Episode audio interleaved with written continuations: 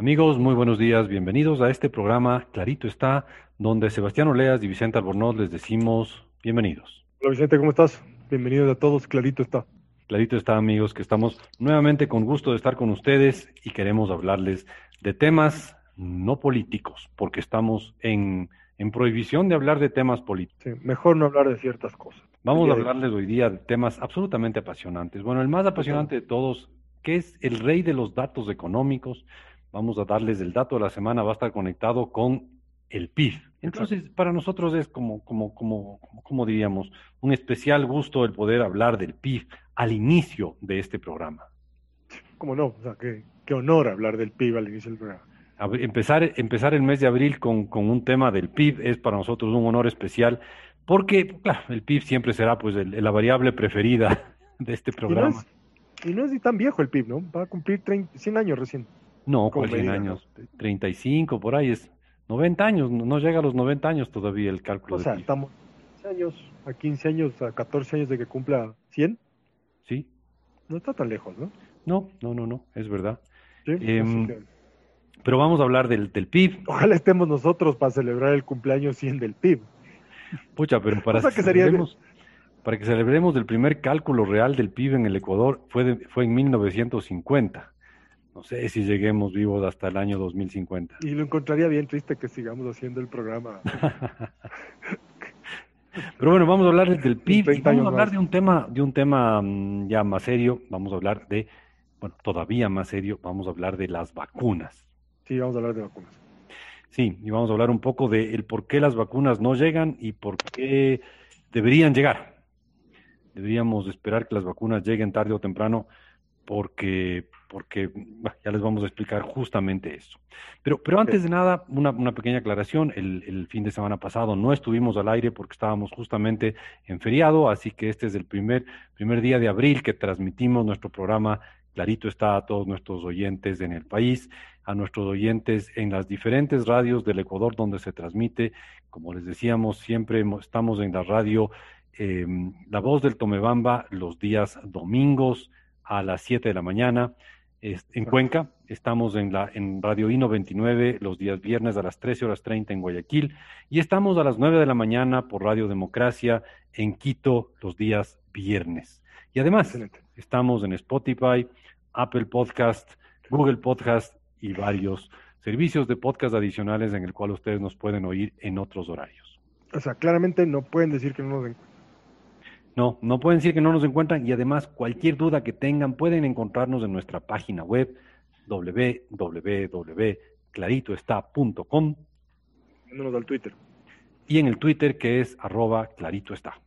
Así que si ustedes quieren oírnos fuera del horario normal, váyanse a, eh, al Spotify, váyanse a Apple Podcast, váyanse a Google Podcast y van a encontrarnos en todos los servicios de podcast, van a encontrar este programa como clarito está y es fácil de reconocernos.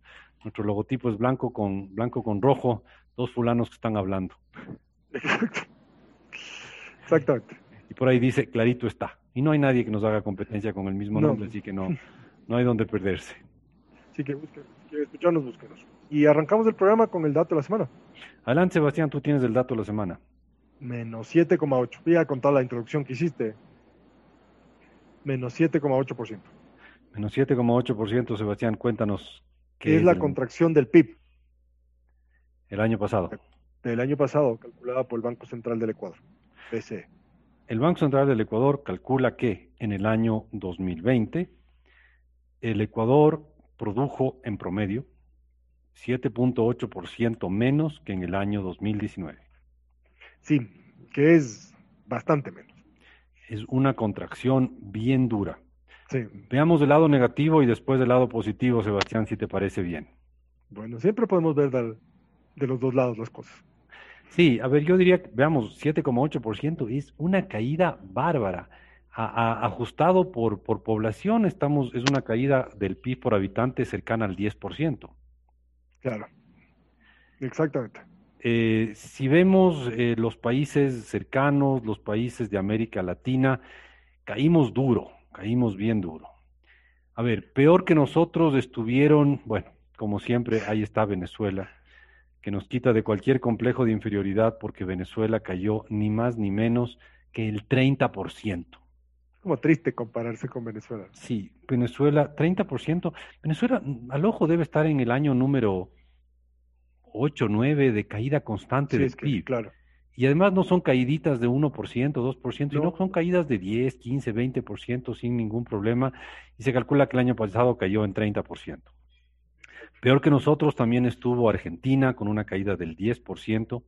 Y peor que nosotros, y eso es interesante, estuvo Perú. Ujú. Todos ellos cayeron más que nosotros.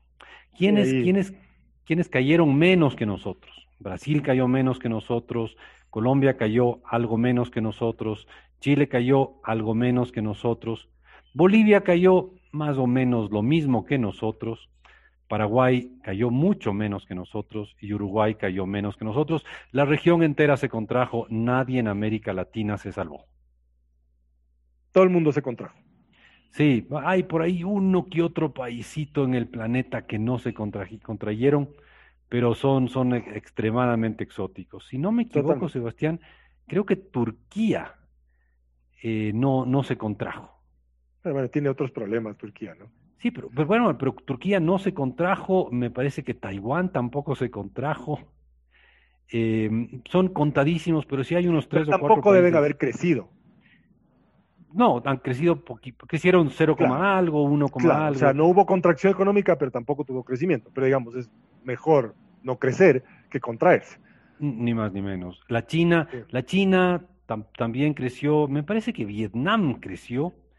El resto de países del mundo, todos caímos. Todos, todos. Por eso mismo se llama pandemia. Sí, sí, sí, sí. Sí, sí, sí. Ah, por Sí. cierto, Irlanda tampoco cayó. Irlanda, no sé cómo hacen los irlandeses, creció al 2,5%. Unos, unos magos los irlandeses para, Exacto. para mantener su economía funcionando. Pero bueno, el Ecuador cayó en 7,8%, un, un dato, un dato triste. Am, veamos el lado positivo, Sebastián. Tiene que ver con lo que se- la recuperación que se espera, ¿no? No, más bien yo diría por el lado positivo, caímos menos de lo esperado. Ah, ya, muy bien.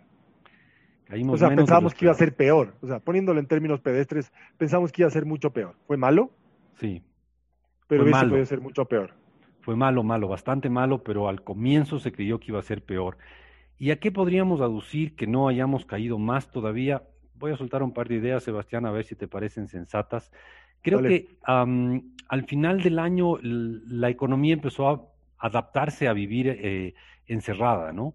El, el segundo, se- la segunda mitad del año y sobre todo el último trimestre del año, creo que la economía ya empezó a funcionar a pesar de las restricciones. Ya empezamos a poder producir a, a distancia y cosas por el estilo que de alguna manera le activó algo a la economía, por un lado. Y creo que las exportaciones han sido absolutamente claves. Las exportaciones, Sí. sobre todo no petroleras, han ayudado muchísimo a que el país no caiga más. Sí, o sea, digamos, en este, en este periodo oscuro, y sin ponernos muy pesimistas, ni muy, ni muy oscuros, eh, creo que hay ciertos, ciertos destellos de luz, digamos, que hicieron que la caída fuese menos mala, ¿no? Sí, sí, yo también comparto esa, esa, esa, Y, esa y- y opinión. resulta interesante pensar que, por ejemplo, los exportadores de este país eh, lograron, lograron adaptarse, ¿no? Digamos, a, a restricciones comerciales, a otras economías contrayéndose. Sí. Entonces habría Tenemos- que... exportadores, yo, yo les diría casi heroicos, ¿no? O sea, exportadores de, de banano, de camarón, Claro. crecieron, crecieron las exportaciones de esos productos. Eh, y exportaciones como flores, brócoli, o, o- o se mantuvieron o cayeron muy poco, ¿ah? Ujú. Y creo que eso es, es importantísimo, eh, se aportó muchísimo a, a que, a que, a que el Ecuador no, no, no se contraiga todavía más. Así que, Entonces creo que sí es positivo, Vicente, y hay que reconocer que no siempre hay que ver el lado oscuro de las cosas. ¿sí? Como diría alguien al que admiramos mucho, Pablo Lucio Paredes, dice, él tiene en su editorial de la semana pasada, o hace un par de semanas, dice, él dice, yo soy una persona que tiende a ver el vaso medio lleno y no medio vacío. Entonces esto sería bueno verlo como el vaso medio lleno. Veámoslo, veámoslo desde ambos lados, ¿no? La- del lado positivo y del lado negativo. Eh, sin duda una caída fuerte, pero pudo haber sido peor. Y ahora sí voy con otra vez con algo negativo. El Claro. Fondo Monetario Internacional espera que este año, el 2021, el Ecuador se recupere en 2,5%. Eso, Sebastián, es una mala noticia. Y es una mala noticia porque vamos a ser, obviamente, después de Venezuela, el los país de América. Latina, de América del Sur, de América del Sur en realidad, que menos crezca este año. Todos van a crecer, excepto Venezuela, y de los que van a crecer, el que menos va a crecer va a ser el Ecuador.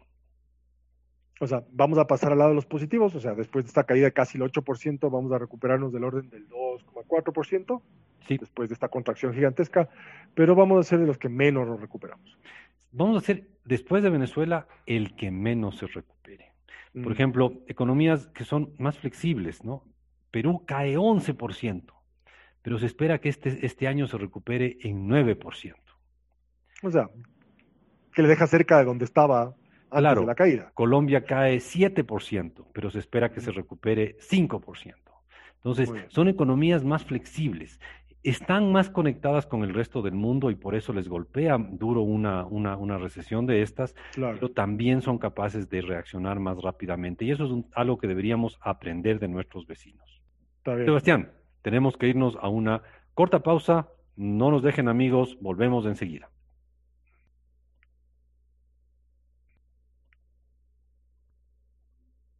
Y volvemos, queridos amigos, Sebastián Oleas y Vicente Albornoz, aquí en Clarito está. De vuelta, bienvenido, segundo segmento, clarito está. Gracias por acompañarnos y seguir con nosotros. Y ahora, Sebastián, vamos a hablar de un tema complejo Sí, que genera, Que genera controversia. que desata pasiones. Sí, Sí. vamos a hablar. Y de, de vacunas, de vacunación. Y de por qué no estamos vacunados. Sí. ¿Te, te has Creo vacunado, no. Sebas? No, tú No, tampoco. tampoco. Y está bien, está bien porque no correspondería que nos vacunáramos. Todavía somos peladitos.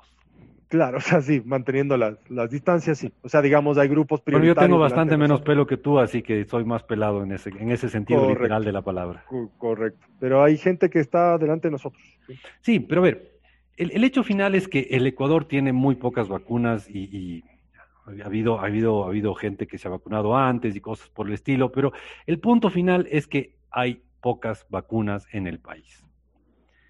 Y Sí, eso, es- de eso se derivan un montón de problemas. Que están llegando a cuentagotas las vacunas. Sí, exactamente. Y ahora, y, pero por otro lado, uno ve países como el ejemplo más extremo, Israel, eh, el Reino Unido, Chile, El mismo que- Chile, claro, que están, caramba, están bastante bien en el tema vacunación. claro. Digamos que hicieron su tarea para salir a conseguir las vacunas En el de momento mejor forma que nosotros. Mejor, sí, claramente. en el momento adecuado. Sí. A ver, ¿cuál es el asunto? Eh, ¿por qué el Ecuador no tiene vacunas y, e Israel sí tiene vacunas? O Gran Bretaña sí tiene vacunas? O Chile sí tiene vacunas? Y ahí yo creo que es importante resaltar cosas como, como que yo, yo hasta donde yo sé, no, Chile no, no produce las vacunas, las, las importa. im- importa. ¿Mm? Eh, hasta donde yo la sé- mayor parte de pa- la mayor parte de países del mundo, ¿no? Sí, pero hasta donde yo sé, Israel tampoco, las importa. Gran. Bretaña sí produce, claro que sí, produce y fue, fue uno de los que sacó las primeras vacunas, la Sí. de Oxford. eh, Chile, Chile también importa vacunas. Correcto, correcto. Entonces, a ver, no es un tema de producir o no producir, es un tema de tener las vacunas. Y un poco habría que, que retroceder en el tiempo hasta hace unos 10 meses más o menos. Sí, casi un año atrás. Sí, yo diría que hay que retroceder a, bueno, 10, 11 meses para atrás, en que el mundo se enteró que empezaban a salir vacunas o que, o que ya estaban eh, diseñándose vacunas, más o menos. Entonces, hacia mayo del año pasado, mayo, junio del año pasado, el mundo ya sabía que había algunas vacunas que estaban siendo desarrolladas. Entre esas, está. las que han sido exitosas, y además algunas que no fueron exitosas. Eso es muy importante. Claro, porque, a ver, como todo proceso de innovación, es riesgoso. Sin duda. Entonces, claramente cuando, cuando arrancas en tu proceso de innovación, y es innovación porque básicamente estabas buscando una vacuna para este nuevo virus, no había vacuna. Entonces, claramente es una empresa que con cierto grado de probabilidad va a fracasar, ¿no? Claro. Entonces se sabía que había, por ejemplo, la de Oxford, AstraZeneca, la, la de Moderna, la de Pfizer y BioNTech, la de Johnson y Johnson. Claro, y después tienes la vacuna. Que, no voy a nombrar, pero que, no salieron. Claro, y hay algunas vacunas también por el lado de los chinos, la India también tiene. Correcto. Eh, los, rusos. Los mismos rusos, su vacuna Sputnik. Hacia, hacia mm, mediados del año pasado, el mundo ya sabía que estaban por, por, o sea, que estaban desarrollándose y bastante avanzadas algunas de las vacunas que hemos nombrado y otras que no hemos nombrado porque no terminaron de ser exitosas. Solo te, comento, hay una famosa farmacéutica francesa que desarrolló una vacuna y no resultó exitosa. Eh, eso, empresa riesgosa, claramente. Una empresa riesgosa, ¿no? Entonces, ¿qué es lo que, qué es lo que hicieron? hubo dos grupos de, a ver, tres grupos de países, digamos. Los que tenían plata para comprar vacunas, que a su vez les voy a dividir en dos, dos, subgrupos, y los que no teníamos plata para comprar vacunas. Entonces, pero eso, eso siempre se podía arreglar. A ver, vamos, déjame. Ya, está bien, no voy a hacer, no vas, dale, dale, dale, Y dentro de los que sí tenían plata para comprar vacunas, hubo los arriesgados y hubo los cautelosos, y dentro de los que no teníamos plata para comprar vacunas, habíamos unos que estábamos extra quebrados y otros que no estaban tan quebrados. Desgraciadamente, el Ecuador en ese momento estaba extra quebrado. Ah, si ustedes retroceden, en, abril del año pasado, eh, el precio del petróleo llegó a ser negativo. En abril del año pasado, el, eh, se rompieron los dos oleoductos. Claro. Sí, fue. digamos eh, Las recaudaciones tributarias de abril del año pasado fueron nada teníamos un gobierno quebrado que además todavía no, no, no acababa de negociar, la, de renegociar la deuda, nadie nos prestaba al final la renegociación de la deuda, si no me equivoco, terminó en agosto. Exacto. Entonces, a esa época no teníamos un centavo y no, hay, no había quien nos preste. Trágica situación. Y ahí es cuando otros países sí tenían dinero. Ya ya, sea porque tenían capacidad de endeudarse como los países más ricos, como Estados Unidos, o tenían plata guardada como Chile. Chile tenían, ahorros, un montón de ahorros. Chile tiene un fondo de ahorros enorme. Sí, claro. Entonces, o tenían la plata, o podían endeudarse, o ambas cosas. Las dos cosas, exactamente. Porque en el fondo no son tan caras las vacunas, Sebastián. No. O sea, vacunar a 10 millones de ecuatorianos, exagerando, cuesta 300 millones de dólares que es un montón de plata, pero es lo que gasta el gobierno en semana y media de burocracia. Exactamente. Entonces. Es una buena comparación. Para vacunar a 10 millones. Sí, más o menos, más o menos, en un poco más, tal vez unos 15 días de burocracia. No, no, no, semana y media de burocracia, se te van 300 millones de dólares. Y eso, y eso poniendo vacunas caras. Se supone que hay vacunas que son un poco más baratas. O sea, si es que estás un poco agarrado, eh, puedes, puedes vacunar a, 10 millones de personas con 200 millones de dólares. o sea, puedes conseguir, puedes conseguir. Una, semana de burocracia, Sebastián. O sea, había, había, o sea, no, digamos, es costoso. Claro. Pero nosotros estamos Estás totalmente quebrado y el Ecuador en ese momento estaba completamente quebrado. Y no éramos muy sujeto de crédito tampoco, ¿no? Y éramos cero sujeto de crédito. Mientras tanto, tenías países como la Unión Europea, Estados Unidos, Inglaterra, Chile, Israel, que o tenían la plata ahorrada o tenían la capacidad de, chascando, chascando los dedos, conseguir que les presten la plata necesaria. Claro, rapidito. Ningún problema. El Ecuador se quedó afuera y por lo tanto, cuando finalmente a través de la iniciativa esta COVAX logramos comprar vacunas, eh, las, las, estamos comprando con, con deuda. ¿ah? Son deuda, si no me equivoco, del Banco Mundial y del BID la que nos financia el poder comprar vacunas. No estamos sacando plata de la caja fiscal. ¿ah? No, no, no, estos, estos son fondos, fondos de multilaterales, ¿no? Correcto. Pero bueno, el hecho es que cuando ya finalmente llegó esa plata, el, ese rato nos pusimos eh, al final de la cola de las vacunas. Ya. Entonces, es obvio que a los que pagaron primero les iba a llegar primero. Y ahí, y ahí es muy interesante porque mm, ha habido más de un tipo de compradores con plata. Ya. Ha habido los más arriesgados y los menos arriesgados. O sea, aparte de eso hay que decir que salimos a competir con todos, ¿no? Creo que nos tenemos que ir a la segunda pausa, ¿no? Cierto, correcto, Sebastián. Nos vamos a una corta pausa y volvemos a seguir hablando de, a ver, ya estamos al final de la cola, ya sabemos que nos van a llegar tarde las vacunas, pero ¿por qué hay unos países que sí les está llegando y otros que no, incluso dentro de los ricos? Y de eso, de eso vamos a hablar en el tercer segmento. Volvemos luego de una corta pausa. Excelente, ya volvemos.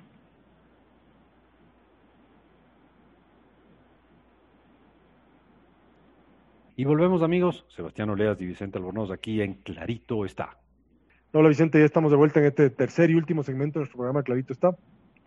Saludamos a las personas que todavía nos siguen, que todavía nos han acompañado desde el principio del programa.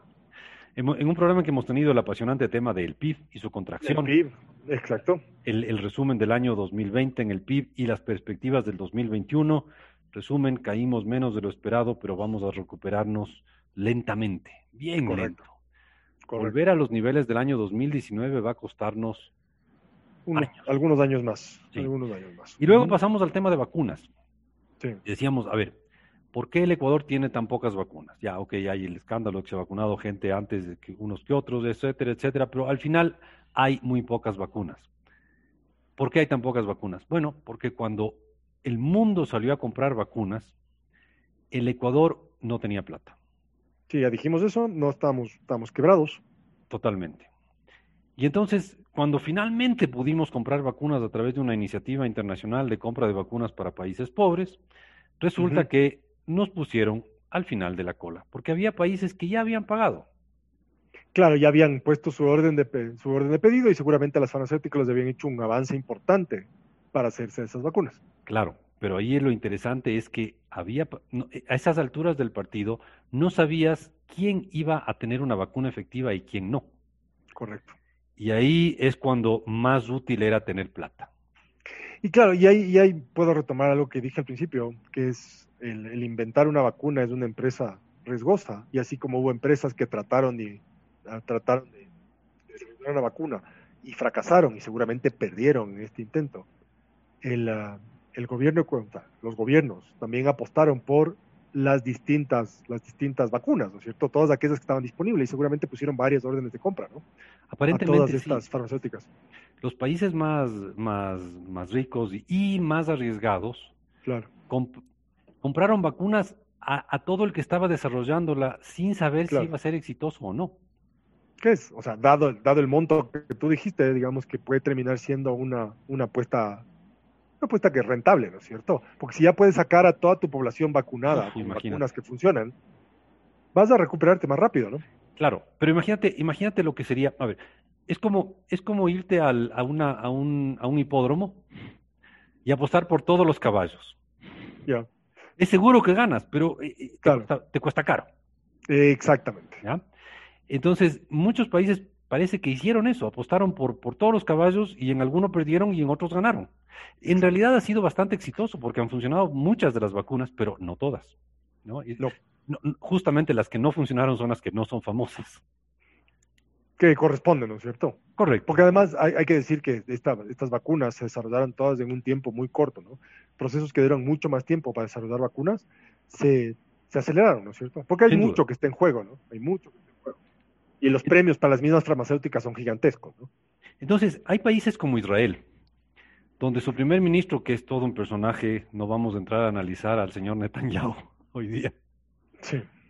Pero, pero resulta que, que, Israel compró vacunas a todos, sin, sin, sin hacer consideraciones de, de, riesgos ni probabilidades de éxito ni nada por el estilo. Simplemente fue y compró vacunas y han sido los primeritos en la cola de recibir vacunas. Exacto. Ellos tuvieron la visión del riesgo y tuvieron la plata para hacerlo. Pero hay, hay países o, o, grupos de países como la Unión Europea. Sí, esos apostaron, que, fueron muy cuidadosos con los temas de costos y muy, muy en la línea de la burocracia correcta. Muy, muy en la línea de la disciplina fiscal. Correcto. Y no compraron tan, tan, tan alocadamente como los israelitas, o podría ser los, los ingleses, o podría ser los norteamericanos, o podría ser los, los chilenos. Los, los europeos, son más cautos y por eso no tienen vacunas. Exactamente. Entonces ahí tienes tú, por ejemplo, Israel es el, caso extremo de hacia un lado, ¿no? Tenían la plata, tenían, tenían un ex comando del ejército israelita a cargo del gobierno. primer ministro. claro. El hombre sabe tomar riesgos y sabe enfrentarlos. Tiene una serie de otras cosas discutibles, pero que, sabe manejar riesgos, lo sabe hacer. Eh, y, se lanzaron a, comprar vacunas y están en el primer puesto del mundo de vacunación. Tienes a los europeos que tímidos, burocráticos, muy, muy, muy propios en el sentido de muy, muy, muy propios en el manejo de los fondos públicos, se quedaron tímidos, y por eso es que Europa está, está mucho más adelantada que el Ecuador, evidentemente, pero está más atrasada que, otros países del, mundo. Y tienes países como Chile que también manejaron bien, bien el tema de, comprar vacunas, de, acceder a, esos temas rápidamente. Exacto. Pero claro, lo trágico es que nosotros nos quedamos al final de la cola. Bien al final. Tú lo has dicho. Y ahora seguimos al final de la cola. Sí, pero yo en eso te debo confesar que soy optimista. Ok. Porque las vacunas están ordenadas y tenemos un montón de farmacéuticas en el planeta produciendo a todo vapor. O sea que eventualmente las vacunas van a llegar, sí, seguro. Correcto. pero hay quisiera tarde que temprano. Claro, pero ahí quisiera conectarlo, conectarlo con lo que mencionamos al principio, ¿no es cierto? Nuestra, nuestra lenta recuperación a los niveles 2019 se va a demorar más incluso por esto. Ah, claro, ah, claro. O sea, esto no va a contribuir, ¿no? O sea, que van a llegar las vacunas, sí, estoy seguro. Y si no llegan en el interim ya tendremos todos el rebaño, ¿no? Cualquiera de las dos cosas que pase primero, ¿no? Al ritmo, al ritmo de contagios que tiene el Ecuador este rato. Sí, sí, sí, sí. Pero claro, la, mejor política económica, la mejor política social que yo me puedo imaginar este rato para el Ecuador es vacunarnos. Exacto, es conseguir las vacunas y vacunar a todo el mundo. ¿Te imaginas poder irse a tomar una cerveza en paz, poder irse a, un, a una discoteca, poder irse a un concierto, poder mandar o sea, abrir la economía para que los colegios? Claro, y que las personas que viven el día al día no tengan miedo de salir a, a contagiarse porque, porque no hay vacunas, ¿no?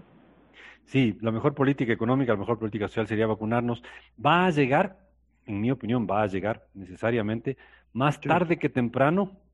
Pero va a llegar. Pero va a llegar, en eso soy optimista y, en buena parte creo que el, estar, el haber estado tan quebrados económicamente hacia mayo, junio, julio del año pasado, nos, nos, nos causó esta, esta lentitud en tener acceso a las vacunas. Y ahí vemos ejemplos exitosos y ejemplos no tan exitosos, incluso de los que tenían plata. Mm. ¿Te imaginas tú qué hubiera pasado si es que el Ecuador compraba vacunas a varias farmacéuticas y una de esas no tenía la vacuna? El, el juicio que le metían a la persona que firmaba el contrato de compra de vacunas. Pero ahí te da, pero ahí te da, ahí te da un poco la, la visión, y eso que ya nos tenemos que ir, la visión, la visión que quizás hay que cambiar de, de cómo vemos el Estado, cómo debería conducirse el Estado, ¿cierto? qué es lo importante y qué es menos como país. sí, señor. Ya hablaremos de eso en otro momento. Así que, bueno, con este, con este tema de que las vacunas tarde o temprano van a venir, porque ya están pedidas, ya están ordenadas, sino que estamos al final de la cola. Eh, y, ahí sí no podemos saltar, aquí no podemos palanquear, como se acostumbra acá. Aquí sí no te puedes palanquear. No, no, el país no puede saltarse la cola, estamos al final de la cola. Y va, algún día llegarán, algún día llegarán. Eh, pero esa es la explicación de por qué estamos tan atrás en la cola y por qué había países ricos que están adelante y países ricos que no están tan adelante. Exacto. Y bueno, y los que, como no nos vamos a vacunar pronto, cuídense. Esa es la única forma de que Mantengan el distanciamiento social, usen la si mascarilla. pueden, cuiden de alguien más. Sin duda. Cristian, un gusto haberte visto. Igualmente, Vicente, un buen día. Amigos, no se olviden, pueden escucharnos en eh, en, todas las radios que hemos señalado, La Voz del Tomebamba en Cuenca los días domingo a las 7 de la mañana, Radio I-99 en Guayaquil los días viernes a las 13 horas 30, Radio Democracia en Quito a las 9 de la mañana y también estamos en Spotify, Apple Podcast, Google Podcast, búsquennos en claritoestá.com y además en el Twitter arroba claritoestá. Un abrazo, Sebastián. nos vemos, chao Vicente, muchas gracias igualmente.